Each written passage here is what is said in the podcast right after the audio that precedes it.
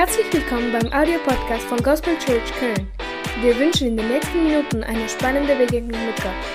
Wenn du Fragen hast oder den Podcast finanziell unterstützen möchtest, dann schreib uns an gospelchurchköln@gmail.com. Wir wünschen dir nun viel Spaß und eine gute Unterhaltung.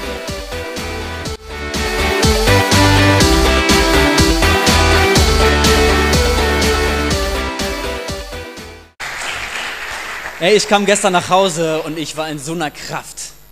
Ja, Gott zu dienen ist nicht etwas, was dir die Kraft nimmt, sondern es gibt dir Kraft. Es sind manchmal schwere Tage, aber es gibt so eine Power, das ist unglaublich. Und ähm, das ist für dich. Das ist für jeden Einzelnen von uns.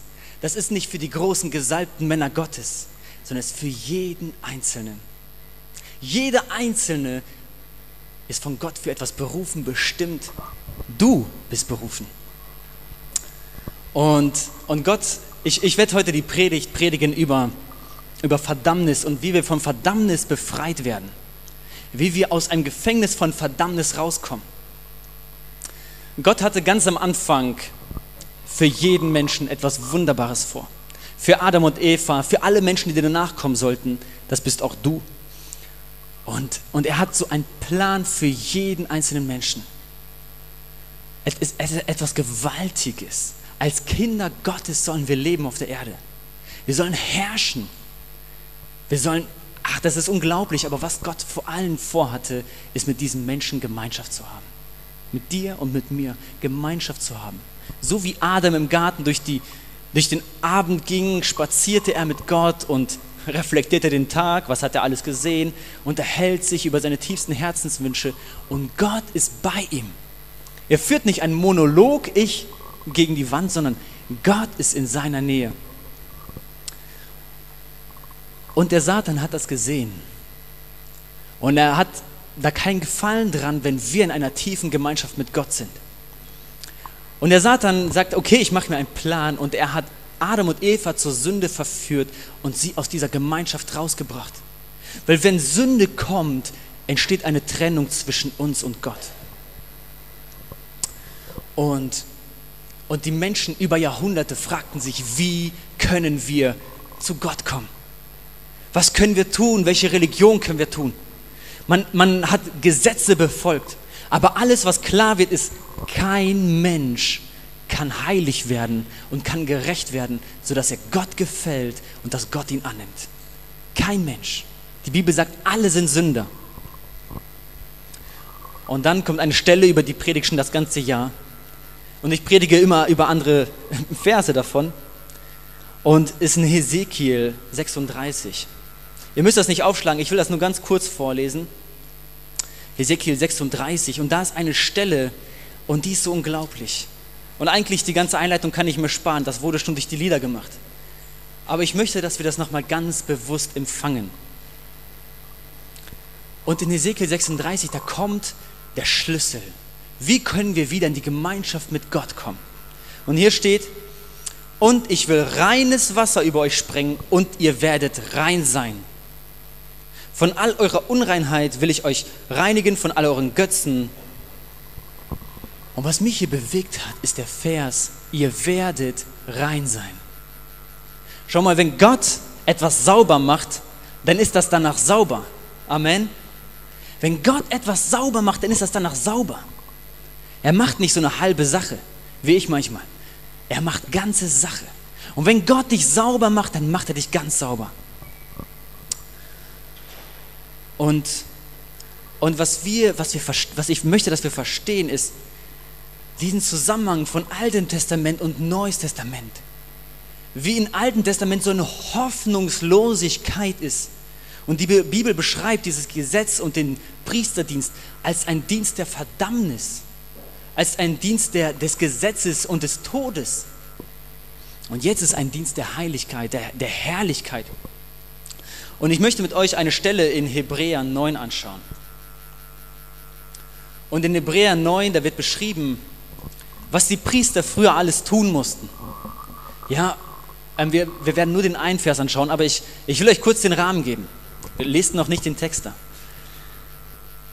Und da ist, was der Priester alles machen musste, um für dieses Volk Reinigung zu bewirken, sodass, sodass Gott das Volk wieder annimmt. Und es sind viele Dinge, er musste, er musste opfern, er musste Dinge mit Blut besprengen. Ähm, er durfte nicht jeden Tag in diese Gemeinschaft mit Gott gehen, sondern nur ein einziges Mal durfte der Priester in diese Gemeinschaft mit Gott gehen. Da war dieses Zelt, dieser Tempel. Erstmal war es ein Zelt, dann war es ein Tempel. Und da gab es unterschiedliche Räume. Und der innerste Raum war das Allerheiligste. Und dieses Allerheiligste war der Ort, an dem Gott präsent war. Aber der Priester durfte nur einmal im Jahr. Und er musste alle möglichen Rituale und Waschungen machen, um sich irgendwie zu reinigen, damit er das Gefühl hat, er darf da reingehen. Und das Gesetz hat so viele Dinge vorgeschrieben. Und ich möchte ähm, ein Vers lesen. In ähm, Hebräer 9, Vers 8.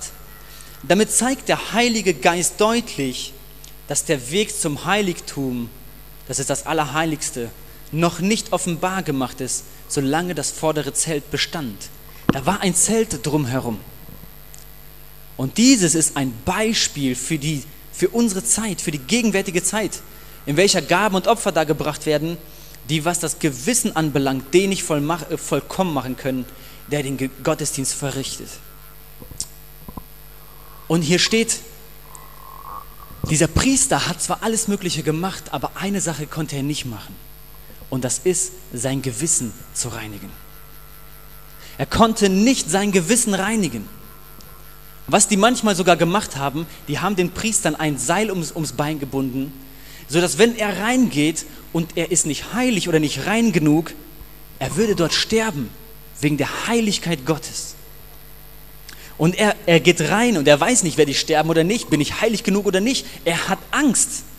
Darf ich mich diesem Gott nähern oder nicht? Und sie banden ein Seil drum, damit, wenn er stirbt, sie ihn rausziehen können. Denn jeder andere, der da reingeht, würde auch sterben, wenn er nicht heilig genug ist. Hey, schaut euch mal an, was ist das? Was ist das? Und die Bibel sagt, es ist noch nicht der vollkommene Dienst. Es ist noch nicht das, was Gott eigentlich möchte, sondern ist es ein Vorschatten, ein Bild für das, was kommt. Und jetzt geht es weiter und hier steht in Vers 11, als aber der Christus kam, als ein Hohepriester der zukünftigen Heilsgüter, er ist einfach durch den Tempel marschiert. Ich werde es ein bisschen abkürzen. Er ist einfach durch den Tempel marschiert. Und er hat nicht mit Blut äh, von Böcken und Kälbern gereinigt, sondern mit seinem eigenen Blut hat er ein für allemal sich gereinigt, er war rein und ist in das Heiligtum eingegangen. Und er hat eine ewige Erlösung erlangt. Und jetzt steht, denn wenn das Blut von Stieren und Böcken und die Besprengung mit der Asche der jungen Kuh die Verunreinigten heiligt zur Reinheit des Fleisches, das heißt dieser alte Priesterdienst, wo die alles Mögliche gemacht haben, ihr Fleisch wurde geheiligt. Wie viel mehr wird das Blut des Christus, der sich selbst durch den ewigen Geist als ein makelloses Opfer Gott dargebracht hat, euer Gewissen reinigen von toten Werken, damit ihr dem lebendigen Gott dienen könnt. Halleluja. Guck mal, etwa vorher war es nicht möglich, dass du ein reines Gewissen bekommst. Und die Menschen haben aus einem schlechten Gewissen Gott gedient. Aus Angst, aus Verdammnis. Aber Jesus macht es möglich, dass du ein reines Gewissen hast. Und er macht diesen, als Jesus am Kreuz hing, zerriss der Vorhang im Tempel und das zeigte, der Weg ist jetzt frei.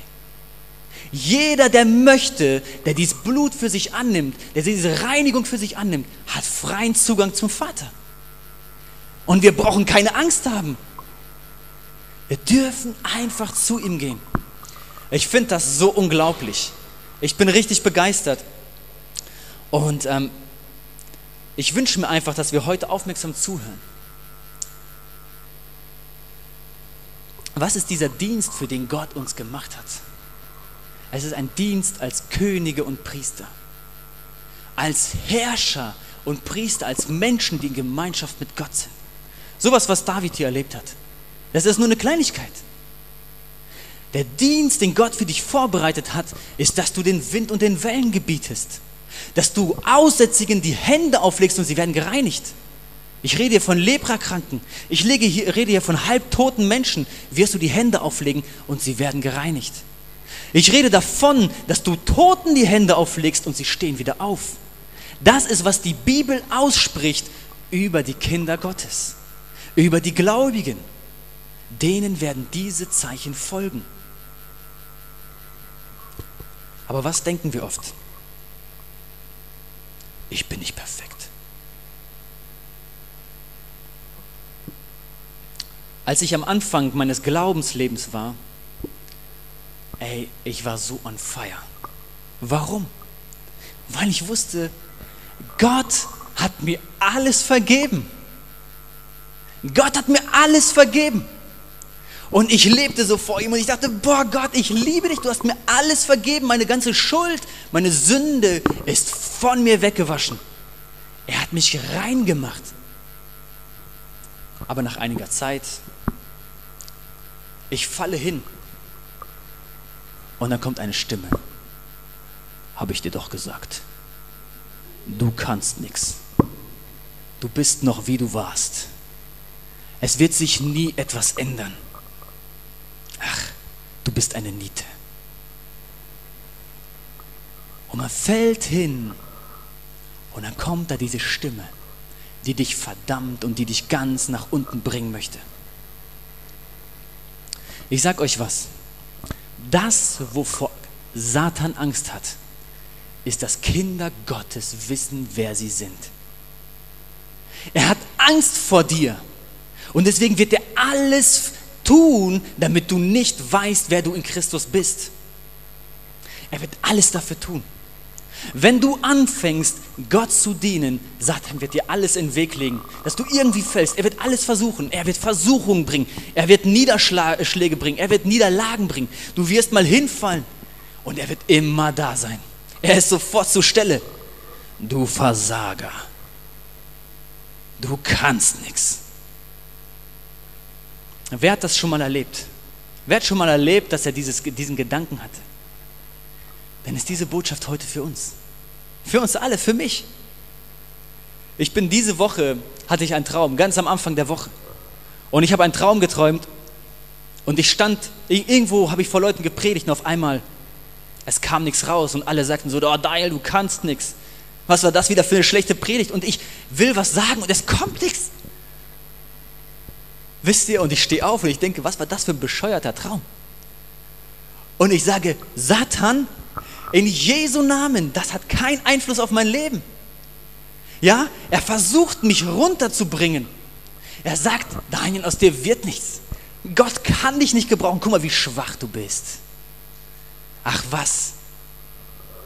Ich sag euch, wenn man anfängt, Gott irgendwie dienen zu wollen, Du wirst so viel Verdammnis entgegengeworfen bekommen.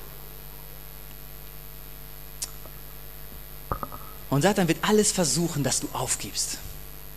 Schaut mal, Verdammnis hat immer ein Ziel. Verdammnis hat das Ziel, dass du fällst und dass du liegen bleibst. Dies eine Ziel hat Satan für dich, dass er dir deinen Dienst zerstört, dass er dir die Freude nimmt, dass er dir den Freimut nimmt, den Frieden mit Gott nimmt, dass er dir deine Familie nimmt. Satan ist da, um dich zu zerstören.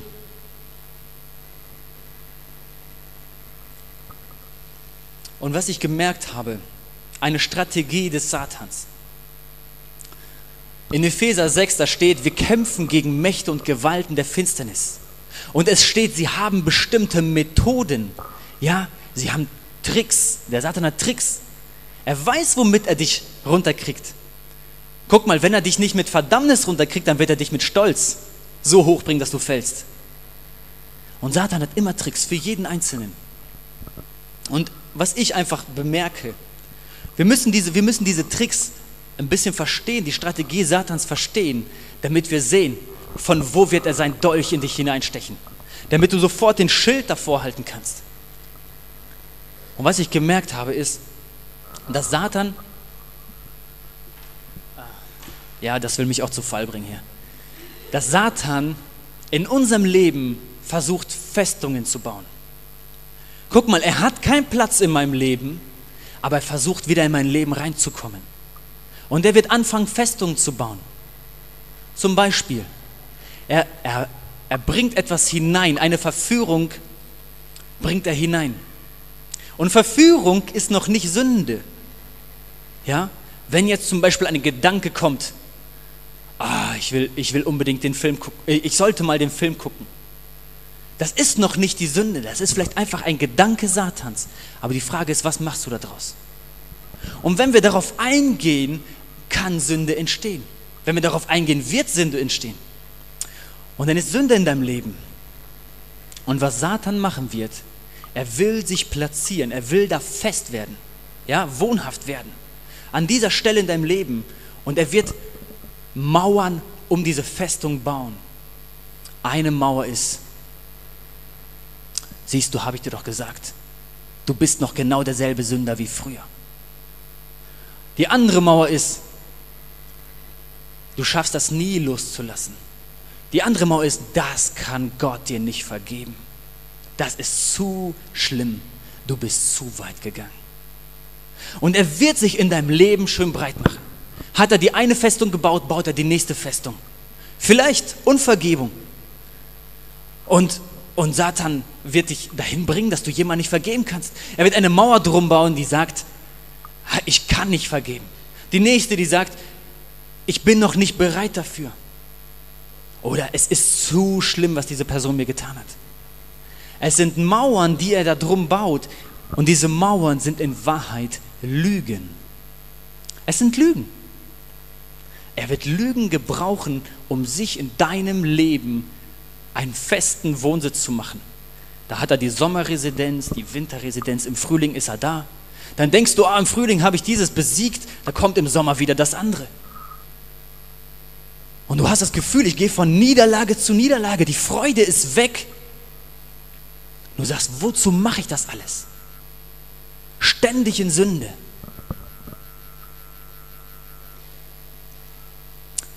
Und was Satan vorhat, ist, dass du das als ein Teil von dir akzeptierst und dass er deine Identität umdreht und dass du sagst, ich bin Sünder. Ich kann nicht anders. Ich bin Sünder. Und was wir dann oft fromm daraus machen, ist, dass wir sagen, wir sind Sünder, aber aus Gnade Gottes gerettet. So wie ich bin trockener Alkoholiker. Ich will dir was sagen, wenn Gott dich frei macht, er macht dich vollkommen frei. Von Drogen, von Lust, von, von, von allem Möglichen, von Geldliebe. Er macht dich frei. Von Zorn Gott, wenn er dich frei macht, macht er dich frei. Aber Satan wird kommen und wieder diese Lüge reinschmeißen. Guck mal, du bist noch genauso wie früher. Und die Frage ist, nimmst du diese Identität für dich an oder bewahrst du diese Identität als Kind Gottes? Satan möchte, dass du auf den Boden fällst und dort liegen bleibst. Und dass du eine Identität hast, die sagt, hier gehöre ich auch hin. Ich bin nichts wert. Hey, was haben wir gesungen? Was hat David vorhin gesagt? Wir sind wertvoll für Gott. Du bist so wertvoll, dass Jesus sein eigenes Blut gab. Das Blut eines Gottessohnes, damit er dich komplett reinigt. Es gibt keine Sünde, die er nicht reinigen kann.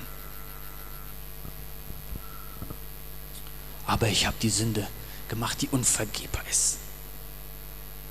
Wisst ihr, wenn jemand die Sünde macht, die unvergebbar ist, der wird sich nicht nach Vergebung ausstrecken. Es sind Menschen, die das Kreuz Christi mit Füßen treten. Sie haben kein Interesse daran, Heilung zu empfangen. Aber wenn du zu Gott kommst, er kann dir alles vergeben. Er wird dir alles vergeben. Es gibt einige Dinge, auf die gibt es keine Garantie. Manche Gebete, die wir beten, auf die gibt es keine Garantie.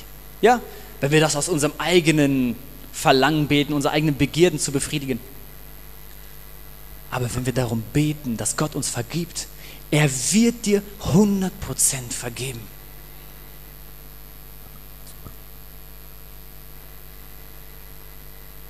Ich hatte mal, ich hatte einen Traum gehabt, vor einem Jahr, am 26.09.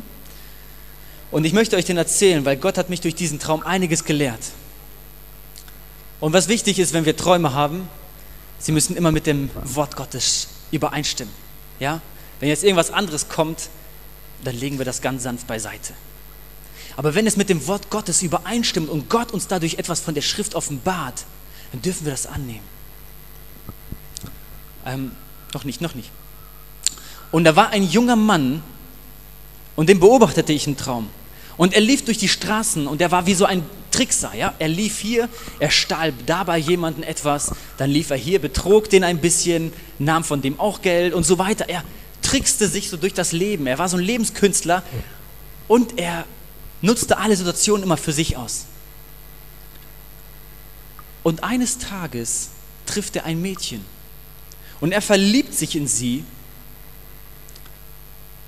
und er sagt, ich gebe mein altes Leben auf und ich will jetzt mit ihr leben. Und er will ein ordentliches Leben führen. Und er fängt an und er lässt dieses Alte wirklich hinter sich.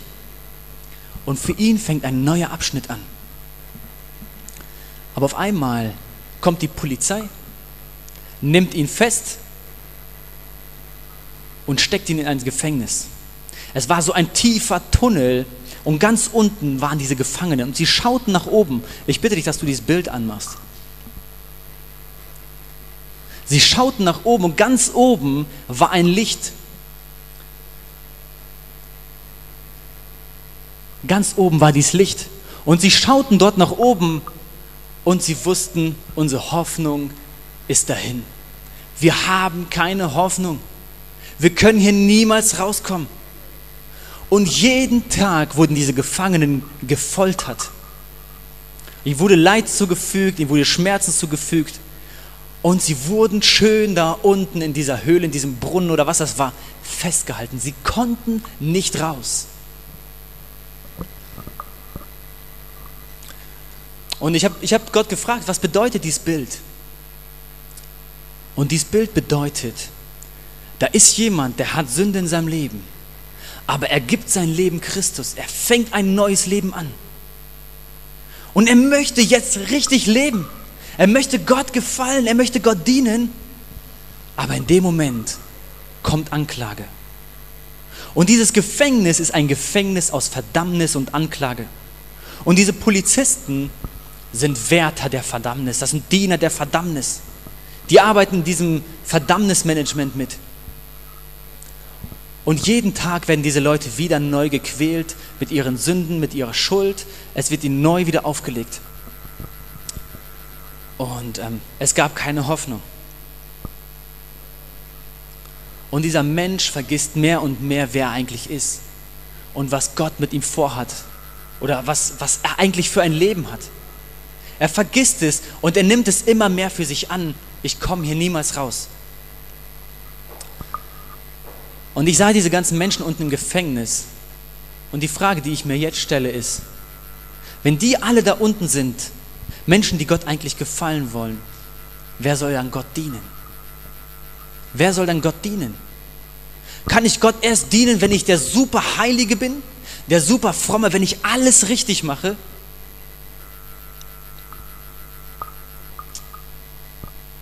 Schaut mal, was ist mit Paulus? Paulus hat die ganzen Christen töten lassen. Er hat sie verfolgt. Was ist mit Paulus? Was ist mit Petrus, der Jesus in der schwierigsten Situation verraten hat? Was ist mit Matthäus? Das sind alles Menschen, von denen diese Bibel hier geschrieben wurde. Was ist mit Matthäus? Der war ein Zöllner. Der war so ein Typ, der hat die Zöllner, die, die waren alle eins. Aber Jesus sagt, hey, du bist es, den ich gebrauchen möchte. Petrus, auf der werde ich meine Gemeinde bauen. Paulus, dich nutze ich als Lehrer der Nationen. Er war ein Mörder, Leute. Und was wir machen, wir nehmen diese Vergebung an, aber später kommt das zurück. Satan lässt uns vielleicht einen Monat, zwei Monate so richtig laufen, ah, Vollspeed. Und dann kommt so eine richtige Klatsche. einmal auf dem Boden. Und dann denkst du, ach, es hat doch alles keinen Sinn. Ich war früher so, ich bin jetzt so. Ich werde immer so sein. In Levi war letztens mit uns im Auto und der hat einfach so ein Wort gesagt. Und er sagte, Papa, Gott liebte uns, da waren wir noch seine Feinde. Und Annika und ich, wir gucken uns an, was geht denn hier ab? Levi, das stimmt. Gott liebte uns, da waren wir noch seine Feinde. Und ein paar Tage später hat er das Alex auch erzählt. Ach, Adrian saß auch mit uns im Auto. Und es war so, ich sagte, ja, Gott liebte uns, da waren wir noch seine Feinde. Paulus war ein Feind Christi. Er verfolgte die Gemeinde. Das ist der Leib Gottes, der Leib Jesu. Aber jetzt liebt Gott uns nicht mehr. Gott liebt mich nicht mehr. Guck mal, als ich sein Feind war, liebte Gott mich. Aber jetzt liebt Gott mich nicht mehr. Was für eine Lüge.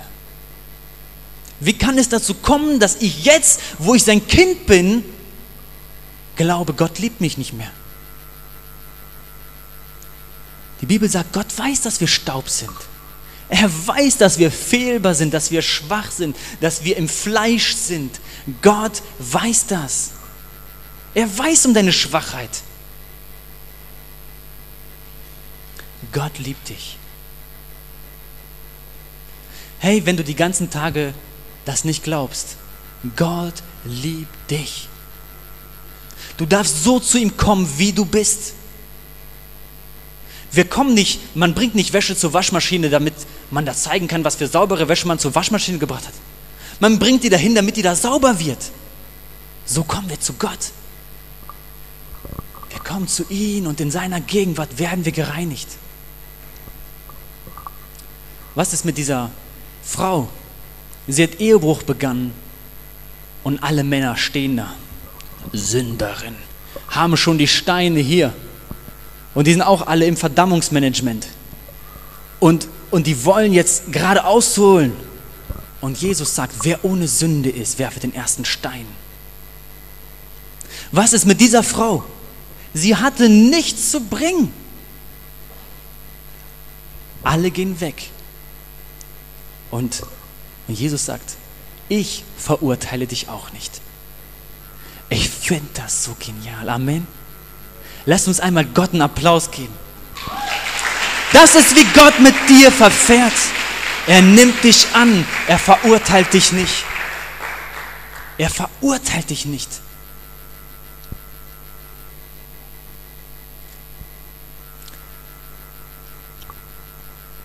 Satans einzige Waffe ist die Lüge. Die Bibel sagt in Offenbarung 12, Vers 9 und 10, der Ver Verkläger unserer Brüder, der Ankläger, ist hinabgestürzt. Seine Macht ist gebrochen. Jesus, als er noch auf der Erde sagt, die, seine Macht ist gebrochen, er ist gefallen. Hör mal, Satan hat diese Macht nicht in deinem Leben. Aber was er machen wird, er wird immer Lügen erzählen. Oh, diese Person wird nicht geheilt, denn du bist nicht heilig genug. Denn du hast jemanden nicht vergeben und deswegen wird Gott die Person nicht heilen. Aber was diese Verdammnis mit uns macht, ist, ja stimmt. Und diese Verdammnis bringt dir keinen Ausweg. Ich möchte, dass wir etwas unterscheiden. Es gibt Verdammnis und es gibt Zurechtweisung. Die Bibel spricht in Hebräer 12 davon, dass Gott ein Vater ist, der uns liebt und uns aus dem Grund auch mal zurechtweist. Die Bibel spricht davon, dass wir uns als Geschwister auch zurechtweisen müssen. Und zurechtweisen, was bedeutet das?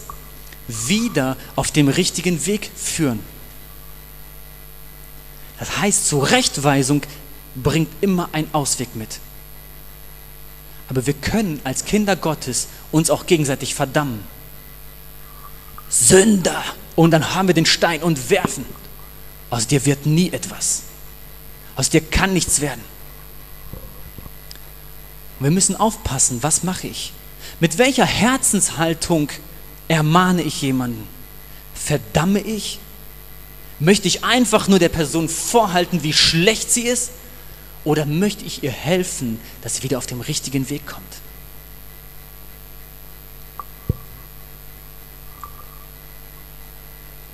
Und Gott äh, und Satan wird alles dafür tun, damit du Lügen glaubst. Lügen über Gott. Er wird sagen, Gott liebt dich nicht. Gott ist kein liebender Vater. Er wird, er wird Lügen über dich erfinden. Du bist, guck mal, es gibt dieses Lied. Äh, du bist ein guter, guter Vater. Das ist wer du bist, das ist deine Identität. Du bist ein guter, guter Vater. Und du liebst mich. Und das ist wer ich bin. Ich bin von Gott geliebt. Guck mal, mein Sohn lernt Fahrradfahren und er fällt hin. Und ich sage, Mann, du schaffst es nie. Und ich trete noch einmal drauf, schmeiß das Fahrrad in die Ecke. Aus dir wird nie etwas. Guck mal, das ist, was der Satan vielleicht mit uns macht. Wir machen einige kleine Schritte, vielleicht beten wir mal für jemanden. Vielleicht hältst du mal eine Message irgendwo und möchtest Gott groß machen. Aber ehrlich gesagt, das, was du da redest, ist voll der Quatsch. Du betest und die Person wird nicht geheilt. Und was kommt dann für Gedanken? Was kommen für Gedanken? Ach, aus mir wird nie was. Und der Satan nimmt diesen Dienst, den du hast, dieses Fahrrad, und schmeißt es vielleicht einfach in die Ecke. Aber wir müssen uns als Geschwister ermutigen, uns Kraft geben und sagen, hey, das war vielleicht nicht so toll, aber das ist kein Problem, denn Gott ist mächtig. In den Schwachen ist Gott mächtig. Wo du schwach bist, da ist Gott stark. Und was dir unmöglich ist, ist ihm möglich. Jesus, der war unfähig. Und das hat er immer wieder gesagt. Guck mal, das ist fast blasphemisch, ne? wenn ich sage, Jesus war unfähig. Aber Jesus sagt selber von sich, ohne den Vater kann ich nichts. Nichts. Guck mal, wir denken manchmal, ah, ich kann auch dies, ich kann auch das. Na, das kann ich vielleicht nicht ohne Gott, aber das. Aber Jesus sagt, ich kann nichts ohne Gott. Wir brauchen Gottes Hilfe. Wenn wir mal fallen, dann wird Gott immer mit Liebe auf dich schauen und sagen, hey, ich liebe dich. Ich nehme dich an. Du bist gewollt und du bist wertvoll. Aus dir wird etwas Großartiges. Ich werde dich zu einem König und Priester machen, auch wenn du jetzt noch ein kleiner Prinz bist eine Prinzessin. Ich werde dich in deine Berufung hineinbringen. Deswegen gib nicht auf, sondern geh weiter nach vorne. Ich muss aufpassen, dass ich mich nicht verlaufe. Ich will einfach ein paar praktische Punkte bringen. Wie können wir dagegen vorgehen? In diesem Tunnel, in diesem Loch, wo die Leute alle drin steckten, da hatte diese, diese Person eine Waffe gefunden. Und sie wusste, mit dieser Waffe werde ich rauskommen können. Ich kann die Wachen erschießen. Und ich werde vielleicht rauskommen können. Aber was machte dieser Mann? Er nahm die Waffe und schmiss sie ganz weit weg. Damit, wenn er wieder gefoltert werden könnte, würde, dann könnte er sagen, ich habe keine Waffe. Und ich habe ich hab einfach so gebetet, was bedeutet das? Und das bedeutet, dass wir die Wahrheit Gottes nicht anwenden. Dass wir die Waffen, die Gott uns gibt, nicht anwenden. Guck mal, was sind die Waffen Gottes? Wer eine Bibel dabei hat, kann gerne aufschlagen. Ansonsten verdamme ich euch auch nicht. Gott liebt euch trotzdem. Deshalb Epheser 6, Vers 13. Deshalb ergreift die ganze Waffenrüstung Gottes, damit ihr am bösen Tag widerstehen könnt. Und nachdem ihr alles wohl ausgerichtet habt und euch, euch auch behaupten könnt. So steht nun fest, eure Lenden umgürtet mit Wahrheit und angetan mit dem Brustpanzer der Gerechtigkeit. Und die Füße gestiefelt mit der Bereitschaft zum Zeugnis für das Evangelium des Friedens. Vor allem aber ergreift den Schild des Glaubens, mit dem ihr alle feurigen Pfeile des Bösen auslöschen könnt. Und nehmt auch den Helm des Heils und das Schwert des Geistes, welches das Wort Gottes ist. Amen. Es gibt mehrere Waffen hier. Ich, ich denke, es gibt noch mehr Waffen. Das ist hier, was Paulus an eine bestimmte Gemeinde schreibt und er wusste, das ist jetzt gerade sinnvoll für euch. Ich bin bestimmt, gibt es noch mehr Waffen. Und er schreibt hier von dem Gürtel der Wahrheit. Du musst die Wahrheit kennen, damit du damit kämpfen kannst.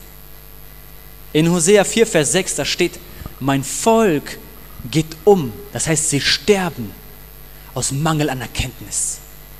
Und zwar heißt das, mein Volk stirbt, weil sie nicht wissen, wie man es richtig macht. Weil sie nicht wissen, wer sie sind und weil sie nicht wissen, wie schwach der Feind ist.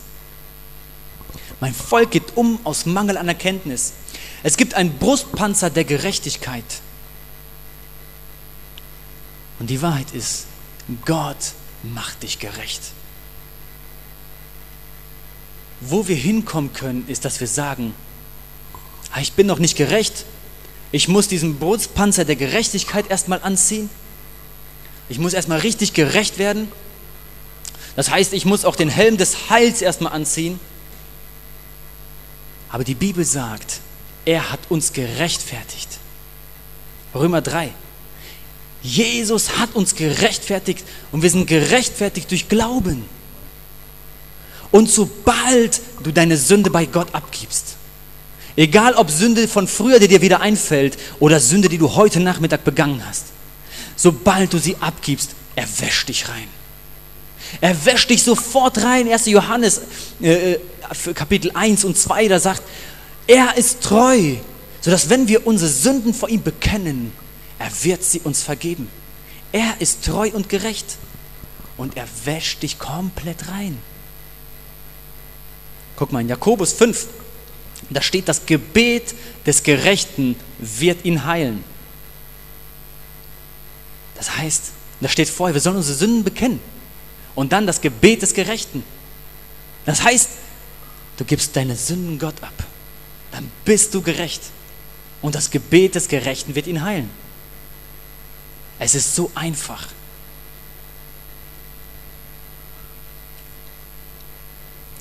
Wer schläft schon? Hände hoch. Das war nur ein Spaß. Ich habe einen ganz schlechten Humor. Deswegen versuche ich das auch nicht. Es gibt die Stiefel des Evangelisten oder Schuhe zur Bereitschaft zur Verkündigung des Evangeliums. Was ist dieses Evangelium? Jesus rettet dich, er reinigt dich, er macht dich neu, er macht dich gerecht, er bringt dich nach oben. Hey, dieses geht alles um deine Identität. Diese Waffen gehen darum, dass du weißt, wer du bist in Christus. Weil Satan wird so mies angreifen. Du brauchst, dass du weißt, wer du bist. Das heißt zu glauben. Das heißt, dass du weißt, ich gehöre zum Allerhöchsten. Ich glaube, dass ich zu Gott, dem Vater, gehöre. Wenn ich um etwas bitte, er hört. Er hört zu. Das heißt, ich glaube. Helm des Heils und das Schwert des Geistes, das Wort Gottes. Schaut mal, ich kann mich verdammen und sagen, oh, ich habe schon wieder nicht die Bibel gelesen. Und wir sind auch perfekt da drin. Oh, machst du immer deine stille Zeit? Wie lange? Fünf Minuten? Eine Stunde? Und wir können uns richtig verdammen, sodass du dich nicht mehr würdig fühlst, ein Kind Gottes zu sein, ein Diener Gottes. Aber was ich möchte, dass wir verstehen, mein Volk geht um aus Mangel an Erkenntnis. Das heißt, da ist ein Feind und der steht mir im Weg. Er wird alles dafür tun, um die Lücken, meine Gesetzeslücken sozusagen auszunutzen. Das heißt, alles, was ich nicht weiß über mich, über Gott, wird er ausnutzen. Er wird gegen mich vorgehen. Und deswegen lese ich das Wort Gottes. Deswegen studiere ich es. Ich lerne die Verse auswendig und ich kenne die Wahrheit. Und ich halte diese Wahrheit fest. Und wenn Angriffe kommen, dann halte ich die Wahrheit fest. Wenn Zweifel mein Glauben bedrohen, ist mein Glaube da und mich kann nichts schaden. Und deswegen lese ich dann die Bibel. Aus einer Freiheit und aus einer Gnade heraus und nicht aus einem Zwang und aus einer Religiosität, aus einem Schuldbewusstsein. Oh, ich habe schon wieder eine Woche nicht. gebetet oder gelesen. Hey, wir können aus dem Bibellesen eine Religion machen. Wusstet ihr, dass die ersten Jünger gar keine Bibeln hatten? Aber dann haben sie sich Schriftrollen und die haben Gott angerufen. Warum? Weil sie Gott erleben wollten und das, was Gott für sie vorbereitet hat. Das muss unsere Motivation sein. Gott hier in dieser Stadt zu erleben. Und ich sag dir was, Satan hat so eine Angst vor dir. Egal wie du aussiehst, ob groß oder klein, ob klug oder nicht so klug. Satan hat so eine Angst vor dir. Denn man muss nicht klug sein, um zu beten, sei geheilt. In einem festen Vertrauen auf Gott. Du musst nicht klug sein, so wie diesem Mann gestern, Heilung zu bringen und er gibt sein Leben Jesus. Satan hat Angst, weil wir greifen sein Reich der Finsternis an, wo er diese Leute alle im Gefängnis hat. Und wir gehen da rein und sagen den Leuten, hey, es gibt einen Ausweg. Der Traum ging noch zu Ende. Und das Letzte, was ich sah, ist, dass diese Polizisten in diesem Traum, die den Jungen festhielten, diesen Mann, sie waren gar keine Polizisten und sie hatten eigentlich gar kein Recht dazu. Es waren eigentlich böse Leute. Und was ich dann sah, das war das Beste am Ganzen. Machst du bitte das Bild an? Noch einmal? Schaut euch mal das Bild an. Stell dir vor, du bist ein Gefangener da drin. Du bist in diesem Gefängnis und du schaust nach oben. Wer soll mich retten? Und Gott wirft dir eine Waffe zu und er öffnet dir die Augen und sagt, in Wahrheit ist das eine optische Illusion. Und du bist belogen. In Wahrheit ist das eine Treppe nach unten. Und in diesem Traum war das so. Er dachte die ganze Zeit, es ist nach oben. Aber in Wahrheit konnte er ganz einfach rausspazieren. Er hatte die einzige Waffe, die diese Wachen töten kann. Und er macht das.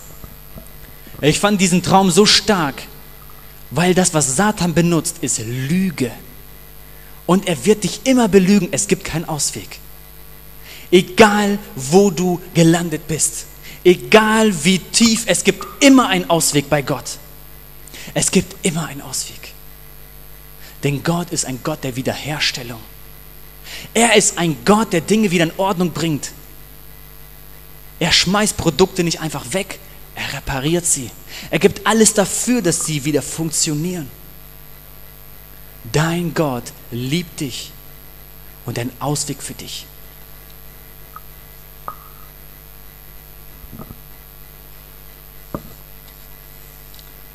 Wie können wir diese Waffen benutzen?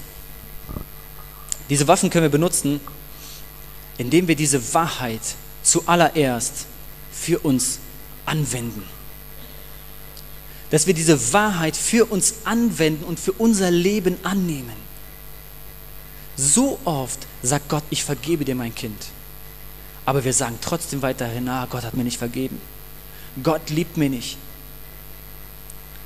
Aber wir dürfen annehmen, dass alles weggewaschen ist. Ich möchte ein paar Verse lesen. Wenn du was zum Schreiben hast, schreib dir das auf oder im Handy. Ihr dürft eure Handys gerne rausnehmen. Ich verdamme euch auch nicht. 2. Korinther, Vers 5, Vers 17, da steht, ihr braucht das nicht aufschlagen, da steht, ich bin eine neue, siehe, es ist alles neu geworden. Ach, ich werde das falsch äh, zitieren, ich lese das lieber vor. Siehe, ich mache alles neu. Achso, darum ist jemand in Christus, so ist er eine neue Schöpfung. Das Alte ist vergangen, siehe, es ist alles neu geworden. Ist jemand in Christus, er ist neu. Neu heißt, das ganze kaputte Alte, was da war, ist ausgetauscht. Es gibt es nicht mehr. Lass es einfach los. Egal welche Schuld du in deinem Leben hast, egal wie hoch, lass sie einfach los. Denn Gott vergibt dir, wenn du ihn darum bittest.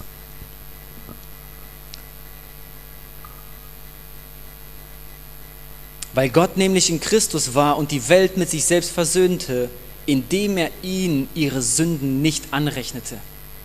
Schaut mal, die Sünden sind trotzdem eine reale Sache. Und wenn ich in Sünde lebe und mir ist Buße völlig egal, und mir ist egal, was Gott dazu sagt, wie ich mein Leben gestalte, da ist eine reale Sünde. Satan hat ein Anrecht, in mein Leben zu kommen. Er hat ein Anrecht, wenn ich jemandem nicht vergebe. Die Bibel sagt, wenn ihr nicht vergebt, wird euch auch nicht vergeben. Egal, ob du ein Christ bist. Aber wenn jemand in Christus ist, er wird danach Ausschau halten, was möchte Gott für mich? Wie kann ich mit ihm leben? Römer Kapitel 6, Römer Kapitel 5 erstmal. Ich lese das, was Levi uns gesagt hat. Das steht in der Bibel. Gott aber beweist seine Liebe zu uns dadurch, dass Christus für uns gestorben ist, als wir noch Sünder waren. Wie viel mehr jetzt werden wir, nachdem wir durch sein Blut gerechtfertigt worden sind, durch ihn vor dem Zorn errettet werden. Jetzt viel mehr. Vorher hat Gott dich geliebt. Hey, wie viel mehr kannst du jetzt darauf vertrauen, dass Gott dir alles vergibt, wenn du ihn darum bittest? Halleluja. Ich bin so begeistert, weil es nimmt so eine Last weg. So ein Schuldbewusstsein. So ein schlechtes Gewissen. Wisst ihr, was man mit schlechtem Gewissen super machen kann? Gib mir mal ein Wort. Wer kann mir ein Wort geben? Was kann man mit schlechtem Gewissen super machen? Manipulieren. Gib mir mal noch ein Wort. Was? Schwäche? Ja. Leute werden schwach. Man kann durch schlechtes Gewissen perfekte Religion bauen. Man kann super eine Religion bauen. Und die Leute kommen nur noch in Gottesdienst, weil sie ein schlechtes Gewissen haben. Die lesen nur noch in der Bibel, weil sie ein schlechtes Gewissen haben. Das ist nicht, was Gott für uns vorhat, sondern wir leben in Freiheit. Wir dürfen zu ihm kommen. Und weil wir dürfen und weil er den Weg frei gemacht hat, wollen wir. In Römer 6, oder wisst ihr nicht, dass wir alle, die wir in Christus hineingetauft sind, in seinen Tod hineingetauft sind? Wir sind also mit Christus begraben worden durch die Taufe in den Tod damit gleich wie Christus durch die Herrlichkeit des Vaters aus den Toten auferweckt worden ist, so auch wir in einem neuen Leben wandeln. Preis den Herrn. Gott wäscht uns völlig rein. Kapitel 8. So gibt es nun keine Verdammnis mehr für die, die in Christus sind.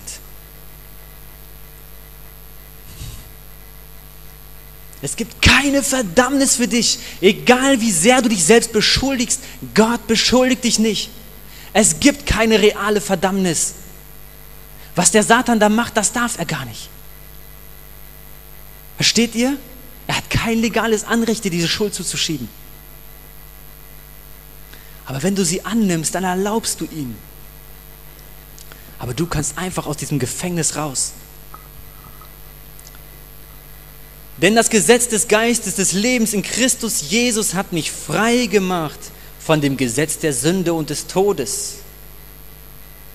Und hier schreibt er darüber, dass wir jetzt im Geist wandeln, nicht mehr im Fleisch. Das heißt, wenn du in Christus bist, lebst du nicht mehr, wie du in deinem Fleisch gelebt hast.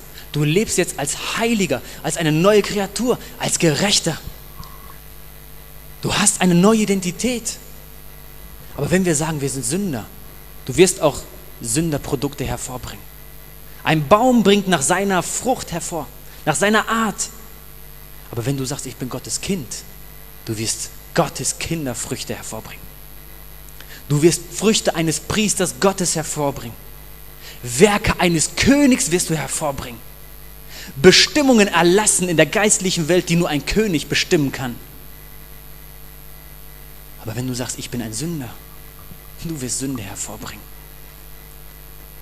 Aber wenn wir fallen, dann sage ich nicht, ich bin Sünder äh, gerettet durch Gottes Gnaden. Ich sage, ich bin gerechter. Denn dieses alte Leben gehört nicht mehr zu mir. Ich bin gerechter und ich bin gefallen. Aber der Herr hilft mir wieder auf. Ich stehe wieder auf und ich gehe weiter.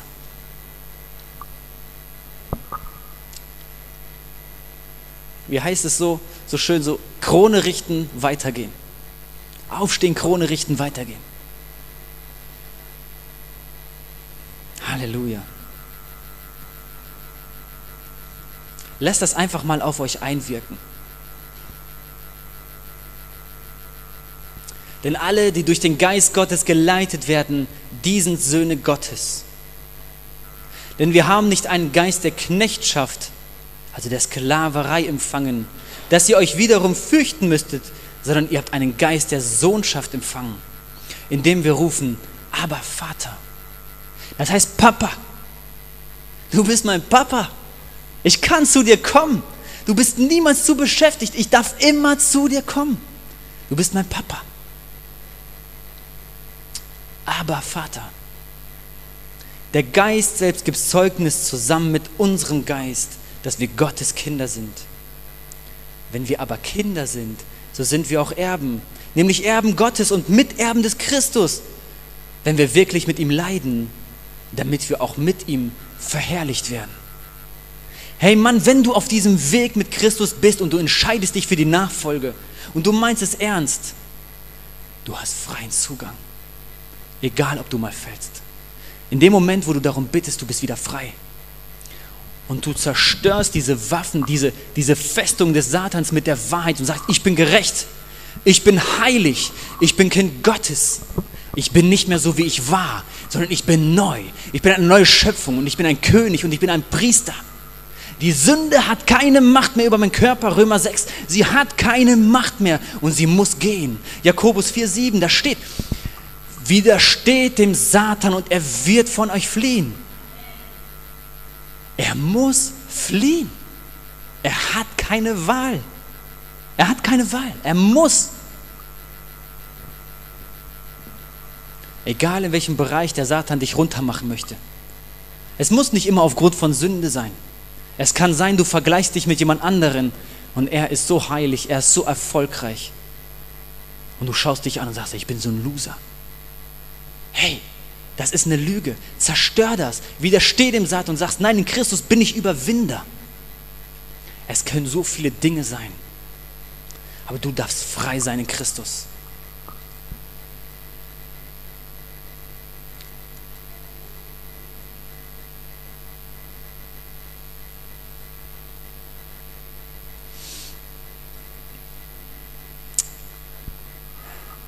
Was sollen wir nun hierzu sagen? Ist Gott für uns, wer kann gegen uns sein? Er, der sogar seinen eigenen Sohn nicht verschont hat, sondern ihn für uns alle dahingegeben hat. Wie sollte er uns nicht mit ihm auch alles schenken? Guck mal, wir denken so oft, ach Gott, mir wird mir nicht schenken. Gott sagt, ich will euch alles schenken. Wir sind Erben Gottes. Das heißt, alles, was er hat, übergibt er an dich. Er gibt es über an Jesus und an seine Miterben. Aber es gibt so viele Verse, ich würde die gern alle lesen. Wir könnten noch drei Stunden hier sitzen. Aber wir dürfen einfach wissen, nichts kann dich scheiden von der Liebe Gottes. Egal, wo du gestrandet bist, wo du gelandet bist, wo du auf dem Boden aufgekommen bist. Nichts kann dich scheiden von der Liebe Gottes. Er liebt dich bedingungslos. Deine Identität ist als Gerechter, als Heiliger. Und deswegen darfst du so leben. Die Sünde muss keinen Raum in deinem Leben haben, aber wenn sie wieder kommt, du darfst dagegen stehen. Du darfst freimütig vor Gott kommen und verwandelt werden. Die Bibel sagt, der Gerechte fällt siebenmal und er steht immer wieder auf.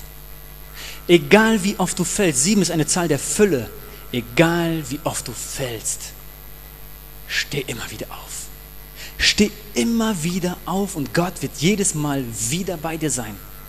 Wenn du das Gefühl hast, ich kann nicht evangelisieren, ich kann nicht predigen, ich kann nicht singen, weil ich ein Sünder bin, geh vor Gott, reinige dich und diene ihm. Denn du hast Freimütigkeit, du hast ein reines Gewissen und du darfst vor ihm stehen und er liebt dich, er schaut dich mit Liebe an. Lebe in dieser Gnade. Lass uns bitte aufstehen.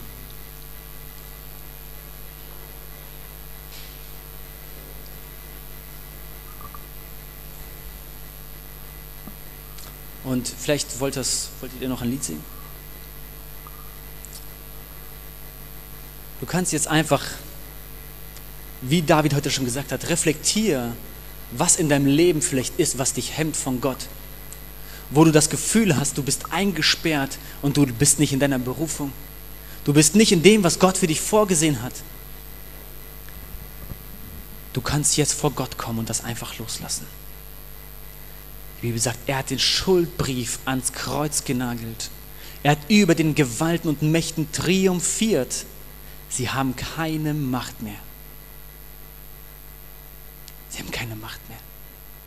Und wenn du eines Tages vor Gott kommst, du wirst vor ihm stehen und er wird sagen, du bist gerecht.